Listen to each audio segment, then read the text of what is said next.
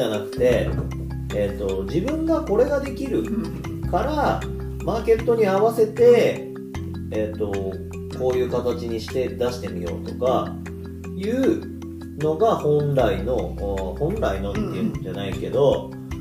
やってほしいことなわけよ。だけどみんな例えば今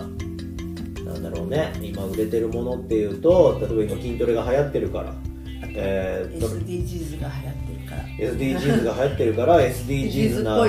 のを商品をね作って売ってみようとか筋トレが流行ってるから、えー、とパーソナルトレーナーになってみようとか。フェミニズムが流行ってるから女性のとかやってみようとか、うん、そういうことじゃないわけよ。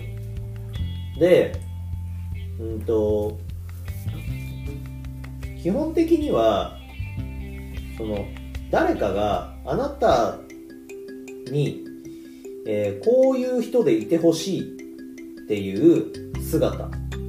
を誰かがあなたに対して思っていてそれをただただ演じてるだけなんでしょっていう話をしててだからパーソナルトレーナーっていうのをやるんだとしたら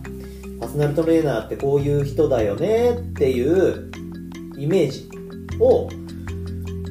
現実に、えー、と演じてる現実化してるだけってなってるわけ。だからパーソナルトレーナーって痩せさせてくれる人でしょみたいなあのイメージ。通りにそういう仕事をする。ってなっちゃう。方が売れるんだから、うん、だからの方が売れる。だからコンテストに出て賞を取ってそしたらもうすぐパーソナルトレーナーみたいなね。それまでは当然自分の体鍛えなきゃいけないから、まあ、それなりに努力は必要だと思うけど。でもコンテストで賞を取れたらもうもうすぐパーソナルトレーナーですみたいな話になっちゃうから。そういうことじゃないよねっていうところ。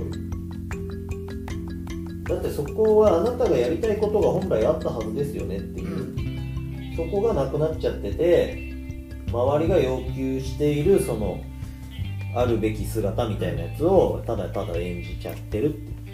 人のそれこそ本当に人の人生になっちゃってうん、で結局そのあ全く新しいアイデアとか、えーっと全く今まで誰もやってなかった研究とか実験とかそういうことでない限り 価値のあることなんてできないわけで。でまあなんかその情報を伝えるなんていうのは誰かが言ってることしか言えないんですよ。で僕だって僕が言ってる話っていうのは一般的に言われてることをもっと噛み砕いてすごくやわ、えー理解しやすくしただけなんであの別に僕は何もすごいこと言ってなくてただそれをえっと分かりやすくしたっていうところに僕が付加価値を加えてるあだからこの人みたいなもんだね。この人はストーリーとしての戦略みたいなことをや普通のこういう感じだよね。普通の人に普通のことなんだよこれ。分かるように話すだけなの。経営学じゃないこの人は、うん。この人はある意味物事の見方だよこれ。それを経営っていうもののマーケティングに当てただけだこの人は、